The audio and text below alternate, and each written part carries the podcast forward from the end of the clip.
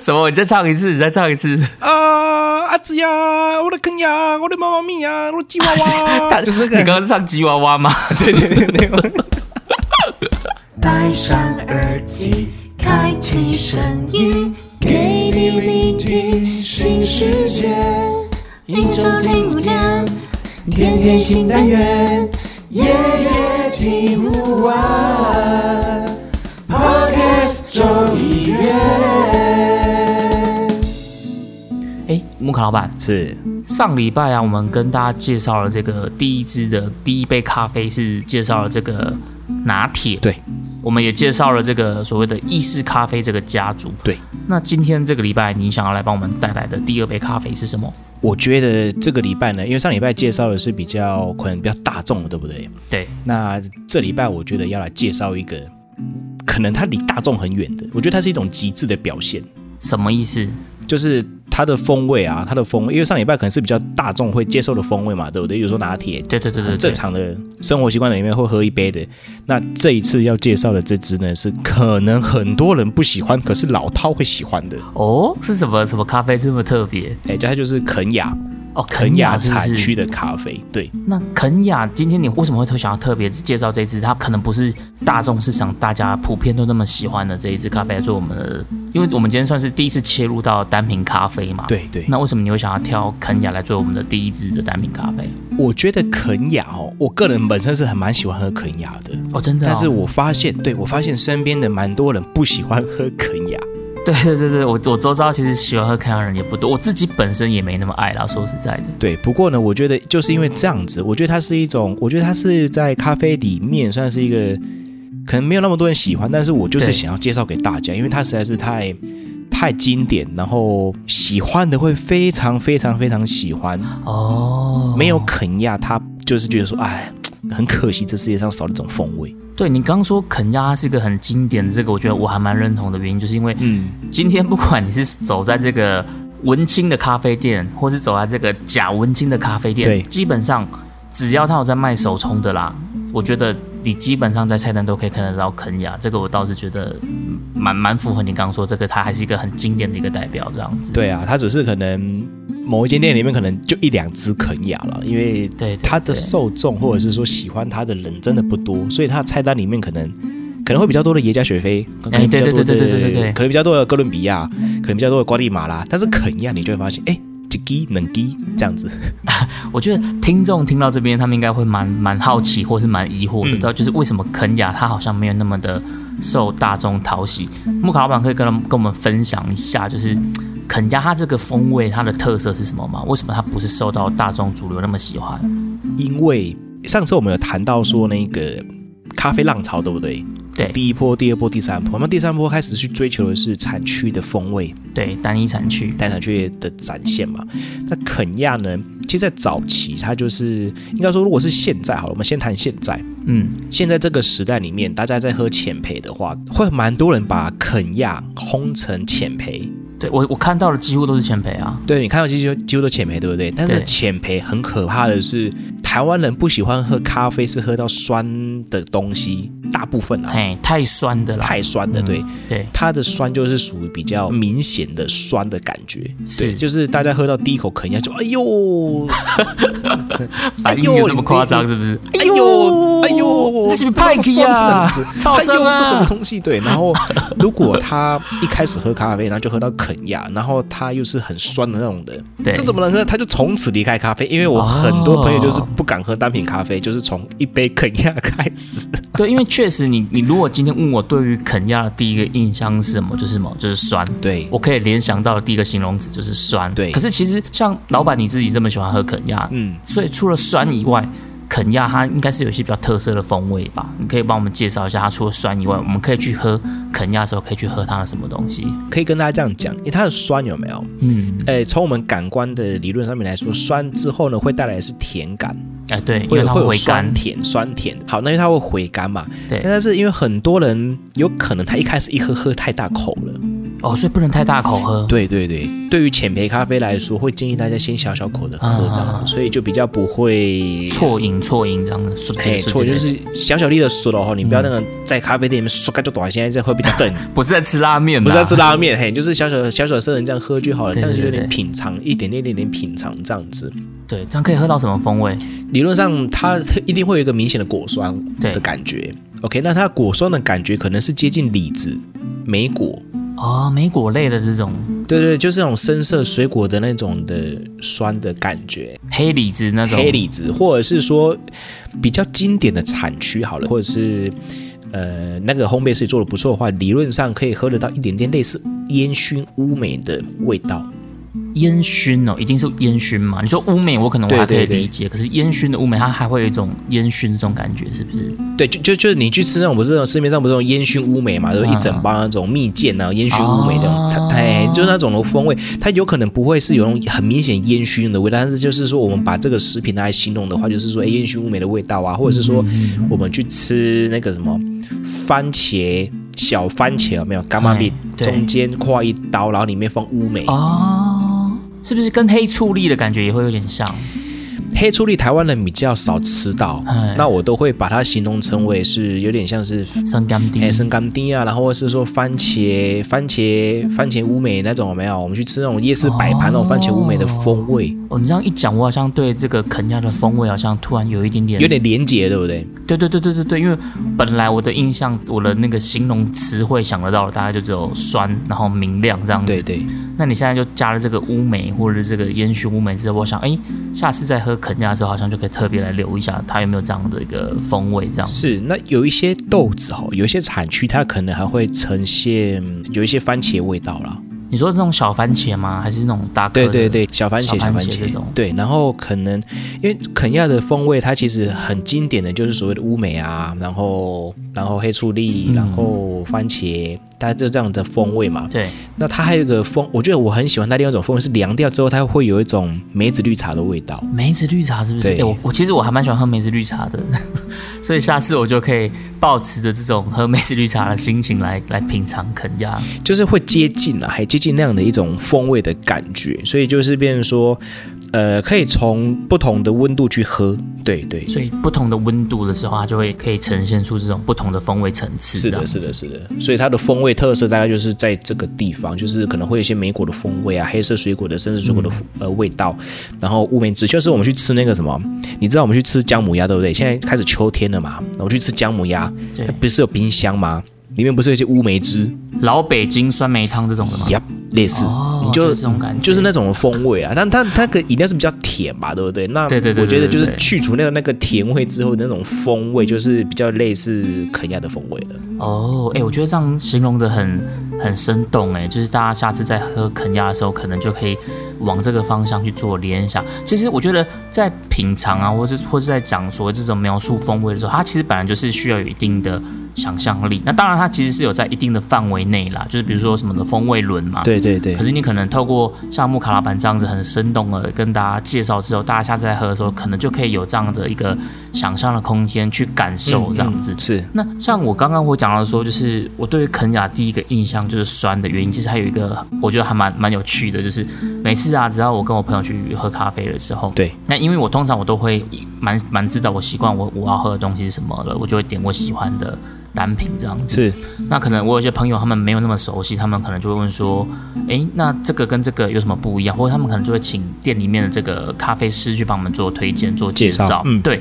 然后每次啊，我遇到很多次，每次这个咖啡师他们就会先问你的，诶，那你平常是喝比较酸的，还是比较喝不酸的？嗯，他们就会先从这个，像你刚刚讲，因为可能台湾人普遍在喝咖啡，其实不太喜欢酸这件事情，所以对于咖啡师来讲，他们的第一个去这个筛选的这个问题，他们就会想说，诶，你喜欢喝酸的，还是你不喜欢喝酸的这样子？对啊，那如果你跟他说你是喜欢喝酸的，嗯，那他就有很高的几率会推荐你肯亚。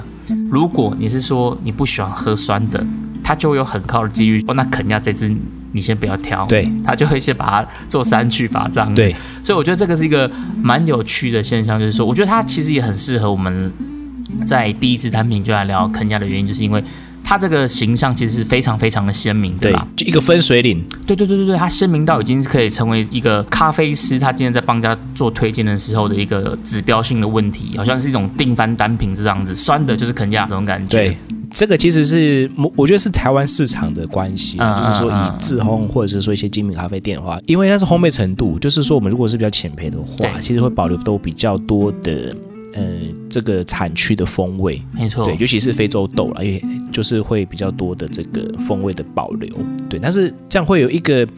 会有一个会有一个影响，就是说我今天要保留比较多，但是它就一定就会比较酸一点点，嗯嗯嗯，对，所以这是两面刃，对啊，像刚刚老板他提到一点，就是说，其实像非洲豆，他们都是做前培处理比较多嘛，对。就是通常给人家的这个印象或是联想，就是会跟酸这件事是画上等号的。对，那讲到烘焙烘焙法这件事情，我觉得其实单品咖啡它为什么会让人家这么的有距离感，有一个很重要的原因，就是因为单品咖啡它这个资讯量太大了。是比如说，今天我走进去一个咖啡厅，一拿起它的咖啡豆单啊、或者我一看它这个手冲的这个 menu，一看，我靠，这上面资讯密密麻麻的，对，我根本不知道什么是什么啊！又有国家，又有产区，然后又有这个处理法，然后还有它这个烘焙程度，然后可能不同国家它的分级方法又不一样，所以对于一个呃没有那么熟悉这支咖啡豆的人，比如说你可能你熟悉 A 国家的，可是你可能看到 B 国家，你还是可能不见得熟悉哦，因为它的处理厂啊，或是它的分析方法其实都是不一样都。不一样，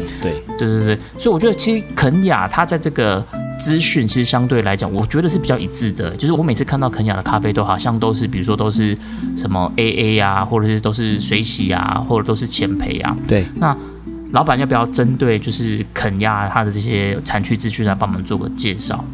应该说肯亚它理论上大家来看到市场上面的话，比较多都是属于嗯分级类，就是说你可能看到什么 A A 啊、A B 啊，或者是说 P B 啊，对你可能会比较多，就是你去逛市场的时候，你可能看到哎怎么这么多那种的代号？那其实那些代号都是一些分级的制度嘛。那以肯亚来说，他们的分级就是以大小科来分，那最大科的呃最大科叫一一级，但是一级嗯在台湾比较少。，elephant 的那个对，因为我像都是比较少。对对对，那我们比较常看到的都是肯亚 AA 嘛，我们比较常听到是肯亚 AA 这样子。对，没错那它就是比较大的，哦，那再来就是肯亚的 AB，，A B 对，就是中的。那比较少，或者是说我们这几年会看到什么 PB，就是圆豆了，哈，圆豆，哦小小颗的那种，对对，小小颗，那整个整颗圆圆的这样子。对，那其实这个是一种分级的状态，可是这个分级跟豆子好不好喝，这是另外一件事情的。它单纯只是分类大小而已，对对不对？对它并不是风味或是它的品质，不是，对不对？是是是，所以如果大家在采购上面，例如说我们今天要去买豆子也好，或是喝饮喝饮品也好，嗯，你可以你就可以看说，哎，肯亚 AA 是不是 top，或者是说肯亚 AB 是不是 top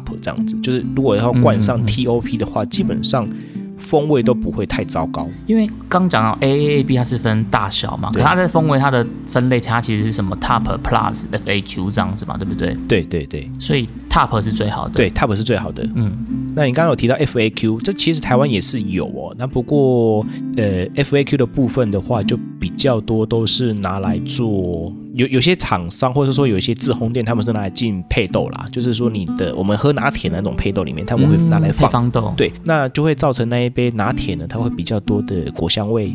哦，对对对，或者是说他们做比较高的萃取的话，你喝进去可能会有一些珍珠奶茶的焦糖的风味，都是因为他们可能有放了 FAQ 进去。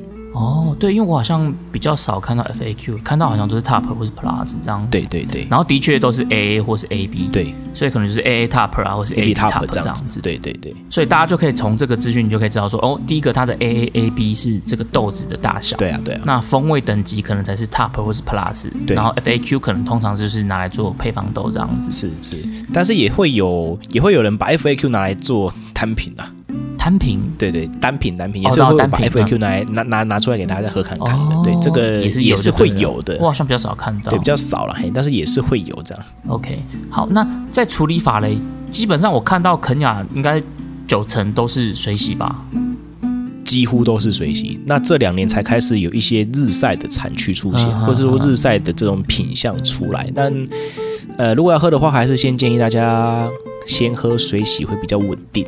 或者是你可能如果你想喝日晒，你可以考虑别的豆子这样子。对对对对对，会比较稳定，因为水洗豆子还是以他们这个国家来说是比较稳定的一个处理工作方法。因为肯雅他们还是比较常做的处理法，还是用水洗处理法啦。是的，是的，那是不是其实听听众听到这边，他们可能又有点好奇吧？处理法它大概是分为几种？如果出菇的分的话，不用分太细的话，出菇的分的话，我们也会比较常遇到的就是水洗嘛，然后再来就是日晒嘛，对，然后蜜处理嘛。蜜处理大概就这三种嘛。如果比较初步的话，以初步就是这三种为一种最原始的一些处理方法，当然后面衍生出来太多了。嗯嗯，对，因为蜜处理还有分不同的发酵程度的蜜处理。，对，蜜处理我们可能之后在别枝豆子，我们可以再详细的讲一下。是是是。那我们如果今天就肯雅来讲，因为肯雅大多数啦都还是是水洗嘛，所以对老板可以跟简单跟我们讲一下水洗处理法它的状况或它的特色是怎么样吗？哦，水洗处理法，其实你在产区的时候，因为我以前去，我以前有待过产区了。嗯嗯嗯，那水洗萃法就是哦，每一颗咖啡豆有没有？不是我们现在看到咖啡都是长那样子哦，它其实是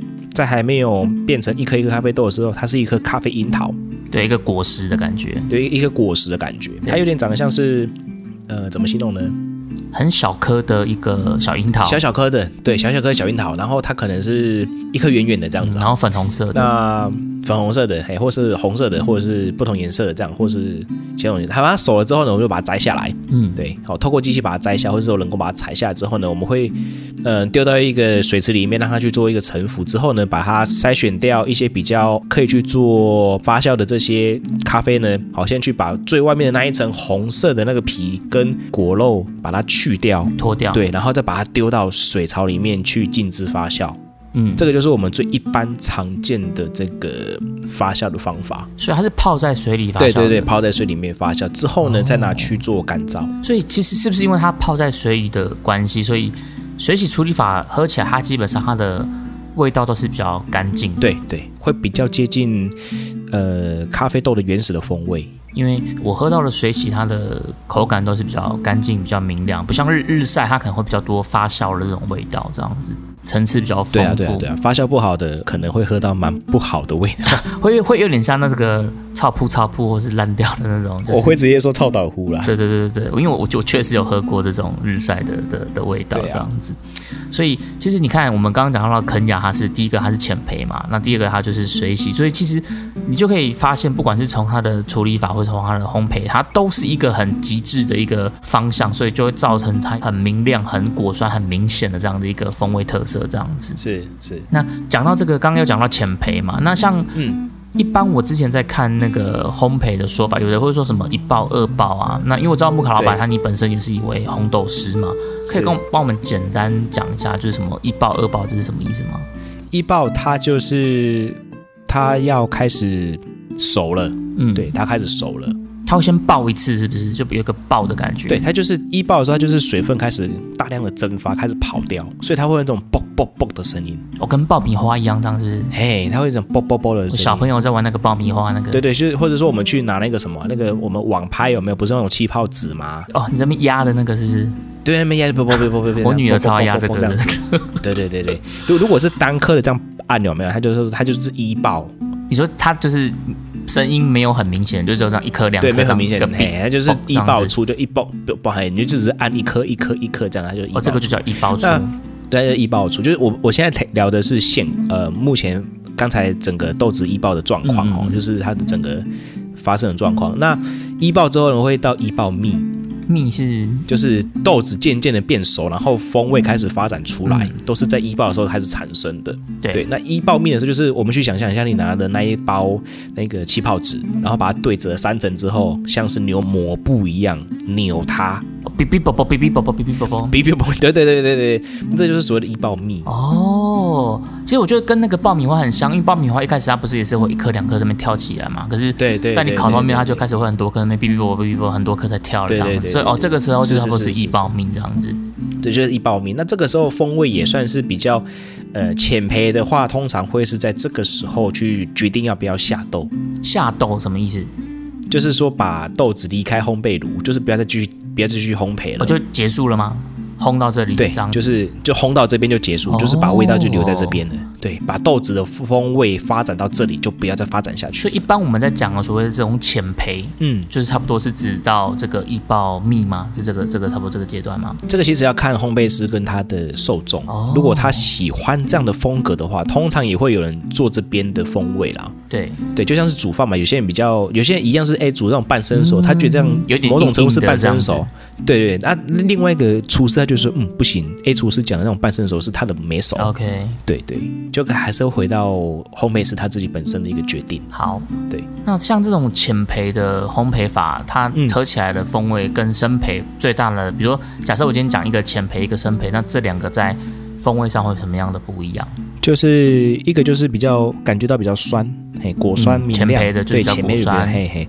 那如果是比较，如果说生培的，对，生培就是我们刚好聊到二爆嘛，那其实二到二爆出的时候，其实就已经变成说比较中生培的阶段了。嗯嗯嗯，那这种的风味通常就是走什么焦糖啊、坚果的风味，哦，可可，对对对，可可的这种区间。我们如果喜欢喝精品咖啡，他们会觉得，哎，这边的风味比较 boring 啊，就是没有层次。嗯，对对对，就是坚果的风味就是坚果啊，就是比较没有层次这样子。对对对对，那肯亚的话就比较多，现在来说啦，比较多人会把它做成浅焙。对。对，像我们今天聊的是肯亚，嗯所以大家有不断的听到我们在讲酸啊、果酸啊、明亮啊这些形容词，其实它就是象征着这种谦卑的。那可能等到我们之后再介绍不同的豆子的时候，可能比如说我们介绍到，比如说中南美洲啊，可能往中生焙走了之后，那时候可能大家就会听到我们呃在用一些比较不一样的形容词这样子。对。不过我这边想要补充一个地方哦，就是、嗯这这几年啊，才开始比较有人把肯亚烘得比较浅一点点。你说是比较浅，是说更浅吗？还是说差不多是现在的现在这个这个这个程度？因为像以前啊，我自己认识一些老师傅来说的话，他们反而是比较喜欢把肯亚烘的深一点，哦，真的哦。对，把那个酸质先去除，然后让这个肯亚的风味发展到比较深一点点的风味。嗯他们比较喜欢那种乌梅、乌梅生、乌梅汁的这种的味道。哦，它那个烟熏的那个乌梅的那个感觉就对，更。那种比较比较比较，他们比较不喜欢前面是很酸的入口，他们也比较喜欢那种比较温和的入口，因为肯亚其实烘到比较中生面，它还是会带一点点的酸感。哦，我好像没有喝过终身培的肯亚。对他们还是会，他们还是会比较，就是老一辈的，因为其实我们算是比较年轻人在喝的浅焙嘛。那其实，在我们的上一代，他们其实对酸的咖啡，因为他们那个年代被第二波影响嘛，那就比较不会不喜欢被不喜欢喝酸的咖啡。那时候流行的就是曼特林啊。对对对对，所以他们会比较通常会比较把豆子烘到比较呃中生焙一点点。没错，就连就连未来我们可能会介绍耶加的话，他们也会把耶加烘的比较中焙一点，哦是哦把这个酸去掉。对，哦，对对对对。这个我真的不知道哎，因为我我印象中的非洲都几乎都是往前都前焙的培这个方向靠，对对，但是其实在之前都是往中培的方向靠的。哦，好特别，好，谢谢那个对对，木卡老板帮我们补充了这个 这个是这个可能是可能是业。内的这个老财户才会知道啊。对对，业内老财户他们他们才会有一有一段这样的故事啊。，OK，对，像我以前一开始在烘浅培的肯亚的时候，老财户跟我说：“哎、这杠你那拎。”根本修我说生，这根本就生，你这有人被拎吗？对，才超不一样呢。啊生掉你有人被背吗？这样子。对，其实那个时候的，就像我们刚刚讲的第二波跟第三波，其实在这种呃审美的品味上，其实我觉得也是方向是完全不一样的。对对对，差很多。那像这种浅焙咖啡啊，或者比如像嗯肯雅这种，它在冲煮上有没有什么小 pebble？如果今天我自己是煮咖啡的话，或者我自己冲咖啡的话，嗯嗯，我觉得这个部分哦，它真的是一门学科，就是说，但是有一些方向，例如说，好，我今天我们我们第一集有聊到嘛，我们要比较好的去萃取的话，第一个呢，就是先准备什么胡子翘翘的那一瓶水，泼水，有一根钓竿儿。对，有个尿缸，嘿，先去买，好不好？哎。我们讲这个，我们的那个 Jerry 一桌，他说他完全不知道这是什么东西，我真的是觉得时代的眼泪啊，我们。我觉得他在骗，好不好？OK，反正就是就是泼水嘛，OK，嗯好，那这有水了，OK，那就是去做刻度的调整，就是说我们可以先把，因为浅培它通常比较不好萃取，因为是烘焙的过程，嗯，那浅培它的细胞壁是比较小的，就是我们把咖啡粉切成碎片，然后用显微镜看的话，它细胞壁是比较小的，所以水比较没办法去跟完全的去萃取到。对对里面的可萃取的物质啊去做交换，所以呢，会建议大家就是说，我们的刻度呢，我们可以把它磨细一点点，研磨细度研磨细一点，这样子。对对对，就是大概大概就是接近二号砂糖的这样的一个研磨刻度。对对，那就只有中培的要比二号砂糖再粗一点点。哦，OK，所以可能烘焙程度越浅的，你可能就是要磨得越细，这样子。对，你的你会比较好萃取，不然会萃取出一杯淡淡的风味，就觉得嗯到底是有萃取到还是没有萃取到这样子。OK OK，对，那就是可以研磨的细一点点哦。那一个参考值就是二号砂糖。二号砂糖。对，水质有了，刻度有了，那就是水温嘛。我们就是水温，就是基本上我会建议比较高的水温，就是例如说九十三度、九十二度，哦，这么高对，哦去，做萃取，不然它会风味会出不来。对有些风味会出不来。就像是我们在煮一些吃的，它没有到那个温度，你就是煮不到。嗯阿拉德西波比，对，它就需要那个温度去把那个东西叫出来。所以不管是水温或是研磨刻度，就是想办法我要把它的这个萃取率提高一点点这样子。是是是，那水粉比嘞，我比如说我水粉比也也是可以用高一点吗？水粉比大概十八啦，大概十八就可以了，一比十八就可以了。嗯嗯，就正常的水粉比就好。对，正常水粉比就可以。那因为浅焙豆子其实如果比较想要喝淡一点的，萃取到十九或二十也大有人在哦。哦，对，因为我就是喝比较淡的，所以可能也许对我来讲这样的比例，我可能我就是接受度会比较高一点这样子。对啊，对啊，就是例如说二十克的豆子可以萃取到三百六，嗯嗯嗯嗯，也就是加三百六十 CC 的三百六十 CC 的水进去煮啦，对去冲煮它这样子。对，那建议的话，最后一个就是时间，要建议在两分半。，OK，对，以这样的一个基准点去做一个呃冲煮，基本上应该都可以得到一杯还不错的咖啡。OK，好，谢谢木卡老板帮我们对啊再补充了一下关于肯雅尼的一些充足的参数。那因为每个人的呃口味其实是主观的啊，所以你可能可以用这个参数再去做你做一些微，调了。对你喜好上的微调这样子。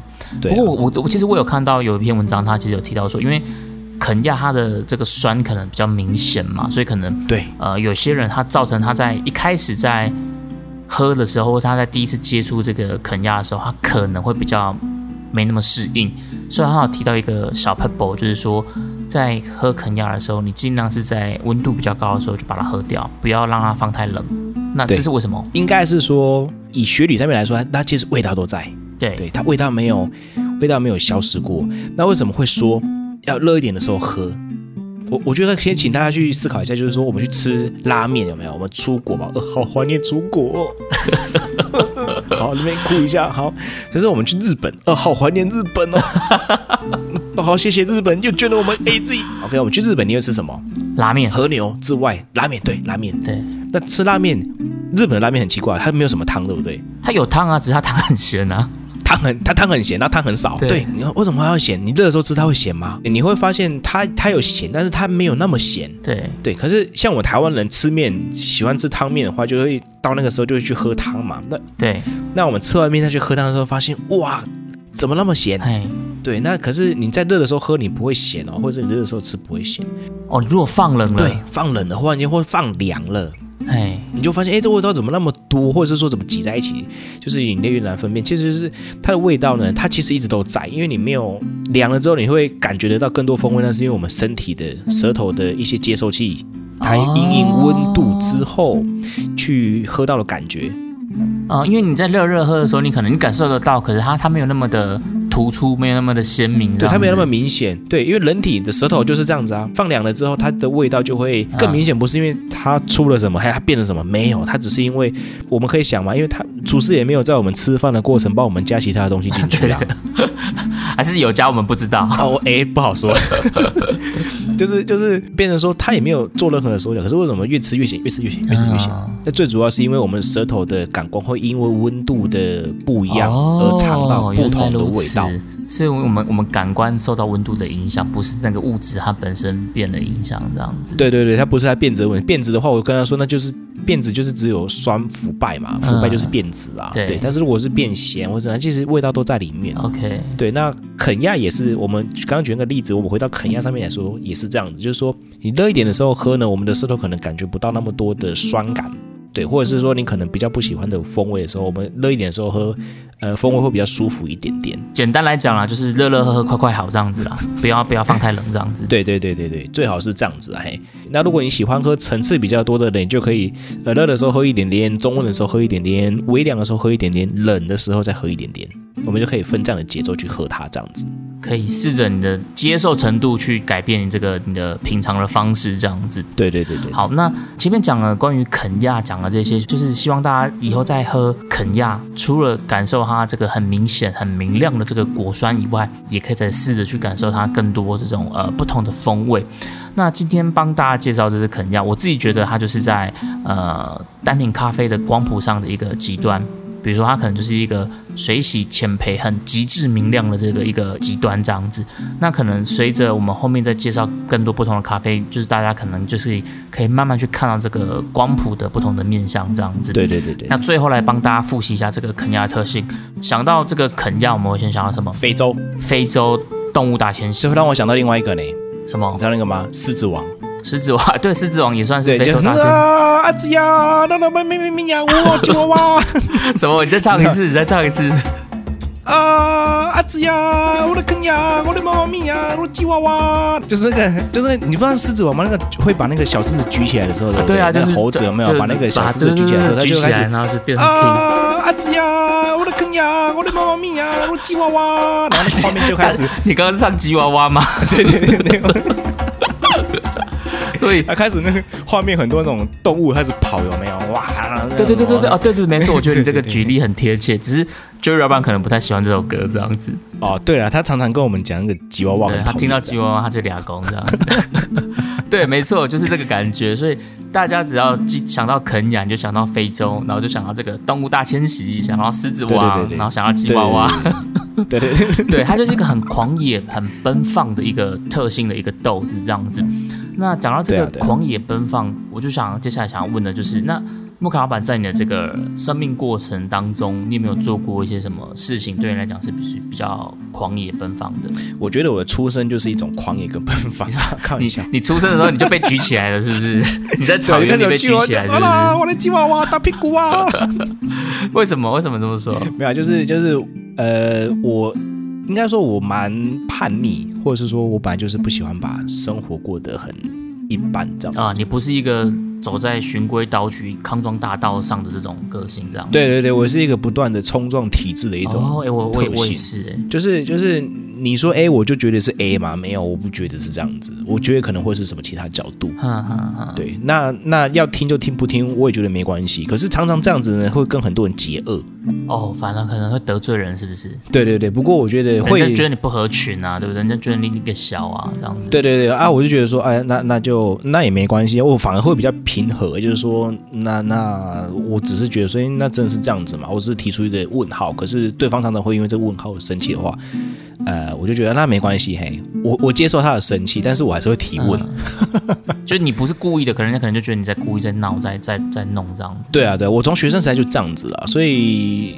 或者是说出社会我还是这样子，所以有时候，但但并不会因为我这样子，然后我的绩效也不不好啊，也没有啊，也真也也不会说工作效率差，也也没有这件事情这样子。可这样应该还称不上狂野奔放吧？就是如如果是如果要谈一个狂野奔放，我们先谈学生时代好了。我觉得学生时代我是蛮蛮讨人讨人觉得说哇，为什么这么的敢做？对我曾经三天决定就是要去环岛，三天。对，三天决定，然后呢，我只有身上只有八千块，我还完了。对，你是骑欧多拜吗？还是骑欧多拜啊？骑欧多拜啊？就是人家就哎被环岛了，我说跟阿力又来啊，然后我们就开始去看自己身上有多少钱，嗯就开始，然后就决定说就开始准备，对，带了五件衣服，五件内裤，然后八千块。那你们花了几天的时间？我们花了五天吧。哦，所以你你你算的很准呢，因为第六天要第六天要工作了。我以为第六天因为没有内裤了，你内裤只带五件。没有没有没有，很精准。因为第六天要工作了。对啊，环岛精算师这样，而且我们真的是只有花八千块哦。其实人家都说，就是活在台湾，真的一辈子，我觉得应该至少去环岛一次。我觉得很多人都会这样讲，要一定要，绝对要，绝对要，一定要环过。可坦白讲，我我自己我真的我也没有环岛过。真假的？我很很建议环一次啦，嘿。真的去看一下。我觉得那个学生时代的时候，可能很很还蛮蛮适合这样去对做的，因为现在有小孩之后要去环岛，好像会是另外一种就，变你好像就要得就得带着小孩对对，会会有另外一种的不一样的感觉。嗯，对啊，哦，我那时候环岛是三天决定，然后五天环完，全部不住旅馆，哎，那你们睡哪里？走到哪就睡到哪，就找朋友啊。哦，睡朋友家，这就谈到另外一件事情，就是以前我是玩社团，哦，所以你朋友遍布在台湾各地，或者说那我们那时候念大学嘛，所以呃，我那时候念专科而已哦。那因为专科里面就是本来就很多的不同地方的人在一起嘛，对在某个学校，然后也因为呃玩社团，所以例如说我到台北，可能那时候那时候就可以住在台北的公司嗯，的宿舍。到哪哪个地方，到花莲就是住在某一个学姐那边，然后到台东就住在某个学长那边我。听到关键字是学姐，是不是？哎，我忘记是学姐还是谁，忘记有点久，应该是学姐吧。哎哎，求生意志很强哦。对对对，就是就是跟 跟两，因为我们是两个男生，然后他是学姐啊他们家人。好了，下次可以去那个啦，住依依那边了。哦，下一次环岛的话，对，对，就是我们那时候去花莲，然后花东、宜兰，对，宜兰我们是没有住啦，就直接直奔台北对，直奔台北。那你们有没有那种骑边骑到那种夜路，然后边骑边打瞌睡的这种这种？哦，我骑在那个，我骑在那个哪里啊？最美的那个什么太马里那边，我撞到三角锥啊，真的撞到哦、真的撞上去，太想睡了，真的太想睡了。我大学的时候有一次去花莲，跟同学去花莲玩，对然后反正那时候我们去参加一个类似 party 还是什么的，然后 OK，对，然后那那那那边的大学生，因为我们去东华大学，然后那边的大学生他就带我们去，我不知道是鲤鱼潭、七星潭，反正就是去一个潭这样子。你你说哪里？台台花莲还是宜兰？宜兰是七星潭，花莲啊，花诶，七星潭不是也是在花莲吗？花莲在花莲，没有七星潭是七星潭是在宜兰，就是它是一个断崖式的一个海滩。就是那那我忘记，还是是是鲤鱼潭，鲤鱼潭就是在那个鲤鱼潭就在花莲没有错，嘿，那那边有红面翻鸭，我忘记我忘记是哪个潭，但反正我只记得我们从东华大学，然后骑摩托车去，嗯然后他我我记得有经过一座桥，然后我我印象很深刻，就是我在骑那座桥的时候，我骑到睡着。然后就可能过了几秒，我突然醒过来，发现哎呦靠腰，我还在骑车这样子。哎呦，然后因为因为因为桥刚好它很笔直，然后晚上又没车，所以其实就没怎样这样。但是事后回想的时候，真的觉得，哎呦，其实也是蛮危险的。可能一说不定，如果一一个晃神，其实就就可能会发生车祸这样。这也让我想到我之前一个工作经验是蛮狂的，就是那时候真的很年轻，二十三岁，那就两年前而已嘛，对不对？哎，对对对，没那么年轻了，我不能这样欺骗我自己，对，两年前，哦，好好好，两年前发生什么对，事？就是工作到嘿两点。那跟你现在差不多啊。对对对，跟我现在差不多，对，没没什么没什么变这样子。但是嗯那时候就是要送器材到，我要从台北三重，对，就是送器材到云林古坑华山。为什为什么你们要送器材送那么远？因为那时候我因为我们那时候是做学校的生意，然后就是要送一些哦，那个器材过去，社团对对对，然后做做那些教具做到两点，然后四点出门，因为他们七点要验收，嘿，对，然后我就开着我的，我们就去租了三吨半的车子哦，然后我载着我隔壁的大哦，我们一起出发的大哥，他在车上呼呼大睡，然后呢，我开在高速公路上面，想说好吧，我就反正也没车嘛，我就说哦，眼睛好酸的，闭起来，然后数三秒钟打开，对不对？数三秒钟打开应该是没事吧，对不对？没想到一闭闭了十秒，张开的时候，我从最外车道，然后我醒来的时候在哪里，你知道吗？内车道，这太可怕了吧！哦，而且半夜其实还是有些车流量吧。就刚好那段没车啦，然后眼睛很酸嘛，欸然后我就眼睛闭起来，然后想说啊，我这样扎一扎这样子，没想到一闭就睡着哎、醒来的时候我想说，哇，我还在、欸，我还在哎、各位听众朋友，木卡叔叔这是一个很不好的示范，所以大家听到这一段之后，真的千万千万千万不要要学，习对，就是就是你疲劳的时候不要开车，疲劳驾驶。真的是很危险的事情。对，但就是你就是因为你那时候的轻狂，就觉得说哎没差嘛，但是这是一个不好的示范，我、这个真的很可怕、欸，这个非常非常不小心就上新闻了。对，真的会真的会直接上新闻哦。然后我都不敢跟我隔壁大哥讲，因为他睡得很舒服，所以他也没发现，他抽到我到现在还不知道这件事，这样子，他都不知道几年前他其实在鬼门关己走了一趟。对对对。对 对对对，他完全不知道，哈哈。哦，那也不错啦，就是可能睡睡得很香甜。对啊，对啊，因为做到两点实在太累了，但因为我那时候是体力活嘛，对。嗯，那我觉得还有一个，我觉得真的是很轻狂一件事情，是我大概二十七，哎，没有，我二十五岁的时候我就先出来，就是花了一点钱，然后就出来创业了。哦，我觉得创业真的是也是一个想不开的行为呢。对啊，就是觉得说，哎，那时候真的，这样回头想想，觉得说，靠，那时候有那笔钱，我就存下来去做其他事情就好了，为什么我要去？对，有时候会想想是这样子啊，不过也会蛮感谢那一段期间，就是做这样的决定，嗯嗯嗯，然后赔本收场，才有现在的一些经验啊。那你那时候为什么会想要突然跳出来做创业这件事情？就觉得工作很无聊啊。我遇到一个倦怠瓶颈这样子。对对对，或者是说那个时候其实还没有工作，就是我从很早很早就想要开始一个人有一个事业体在操作这样子，嗯，你想要当老板这样子？哎，就是自由工作啦。哦，自由工作者。对对对，那没想到自由工作之后才发现，哇，这真的是最大的挑战。嗯，真的真的，很多人都觉得说自己当自己老板很爽，其实没有，因为你你肩上扛的东西其实更多。真的啊，那真的是你很难想象的，就是说现在我才开始比较认真的体会这件事情了。嘿，对啊，就对啊，是创业真的没有有休假这件事情。对，没有休假这件事情，休假就是睡觉。对，对，就是就是那短短的六个小时是你的休假哦，或七个小时是你的休假哦，这样子。对啊，所以我觉得就是年年轻轻狂的时候，这些事情也都算是对我来说都算是一种养分哦。嗯，对啊，算是一种蛮大的一些养分。因为你可能就是对啊，对你来讲，其实虽然说这个都是一个很狂野的事情，可是对你来讲，其实它同时也是你去跳脱了你原本的舒适圈啊，对不对？是是是，就是离开了一整个的舒适圈，这样子，就是做完全跟呃生活里面或是别人觉得这样舒服的环境。对，对这真的很需要很大的勇气。对啊，就是偏偏就没有走进去啊，就是我就从以前就没有喜欢这样子，就不然我从学生时代其实就是好好念书嘛，然后做出来就是做个工程师。就是大家心目中认为应该要做的一个路线，这样子。对对对，就是因为我武装是念资讯的，所以我身边的朋友几乎啦都是大概都破百。嗯，对，如果还在这个圈内的话，对对对，因为我们那时候就已经在写手机 app 啦，城市嘛，我们就对啊，哎，在写手机你们那时候 app 啦。刚好是不是刚好搭上那个啊 A P P 的这个风潮？哎，还没有，我们更早。哦你们呃，可是如果如果继续待到这个时候，刚好是你们那时候可能差不多是一个黄金收割的时期。差不多就是我们现在在收割了。对我们，我们就是我，因为我们那时候已经，我们已经在写手机的记账软体啦，最基础的那种记账软体啊。嗯，对啊，那时候还没有智慧型手机，我们就在写智慧型手机的。我们是直接拿那个多普达的手机，就是 HTC 的前身，叫做多普达。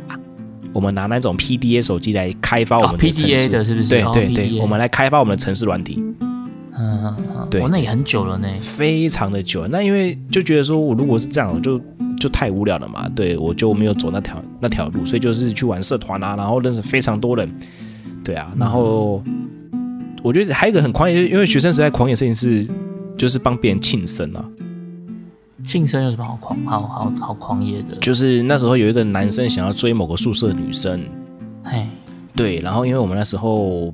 因为我们那时候因为很常在学校办活动嘛，所以去借到一些扩音器材啊、喇叭那些很简单的事情。你们把那个场面搞得很大，就对了。对，我们把那个人绑在宿舍楼下，然后弄到像什么校园美女酒过来这种感觉。对对对对对对，然后就是在那个女生的宿下的宿舍门口，然后大喊说某某某，然后我这边有某某某先生，他今天生日，希望你呃可以跟他说声生日快乐。哦，你们只是叫他说生日快乐而已。对对对，超多人围观的，然后我们就是如果一呃就超多人围观的，哎，那那他们后来有结果吗？没有啊，因为很丢脸，对呀、我想说你们这样根本就是坏人家姻缘呢。女生觉得很丢脸了，但是男生男生觉得无所谓啊，就是好有趣啊。那其实应该说，我们后来去了解是说，他们没有在一起的原因，其实不是因为这件事情，本来就没机会，对，本来就没机会了。不是被你们搞砸的啦。对对，但哎，那个时候我们去跟那个女生，我们也没有说某某某这样，呃，没有指名道姓，我们是取那他怎么知道？啊，他怎么知道我？我们大概是我们就喊房号而已啊。哦，对啊，我还房号人家也都知道了吧？但是我们整个没有，宿舍就全部都知道了、啊。但是我们因为房，因为学生宿舍里面走过去就被指指点点，哎，就是他了，就是他了，大神宫那一个。没有没有因为学生学生宿舍大概是四个人一间，啊，。对，但他们不会知道是哪一个人这样子。可是他后来讲生日快乐的时候，大家都看到听到了啊。哦，那很像也是这么回事呢，吼，好吧，没关系的，反正当年也是就这么这么的北蓝的，对啊，反正人不轻狂枉少年嘛，对，就是那时候美好的回忆，对，就是那时候，哎呀，那时候就是应该说学生时代也留下这样子，然后变成出了社会之后也比较常去做一些比较挑战的事情，嗯，对，比较挑战的事情这样子，对啊，那这段期间也蛮有趣的啦，也导致说。哎，会比较敢去怎么样的挑战一些别人不敢挑战的事情，就是真的完全的脱离舒适圈。嗯嗯嗯嗯嗯，对啊，例如说现在在自己经营工作室这样子。对，其实我觉得像我们今天介绍这支咖啡肯雅，对，它就是一个很狂野、很奔放的、很极致的。虽然说，虽然说它可能不见得是大家普遍都喜欢的，就像刚那个木卡老板讲到，他都是一直在冲撞体制、走在体制外的，所以。他选择的就不是一个最安稳、最安全牌的一个方法，所以我觉得其实呃，每一个人生都是自己去选择你要的道路，并没有说哪一个一定是绝对好，或是绝对的不好。但是偶尔你可能还是要试着去想清楚你要东西什么，然后试着去挑战一下你的这个，不要总是安逸在你的舒适圈。我觉得其实可能会让你的人生的角度或者视野可以更多元一点点，这样子。对啊，会更有一些些有趣的地方了。对，好啦，那我们今天介绍了这一支狂野奔放的这个肯雅咖啡，就希望大家会喜欢。是啦，吉娃娃的这一支啊，吉娃娃，吉娃娃这一支，对对对，非洲大迁徙的这只吉娃娃的咖啡豆，希望大家会喜欢。那我们的今天的第二杯咖啡推荐的是肯雅，希望你会喜欢。我们下周见啦，See you next time，拜拜。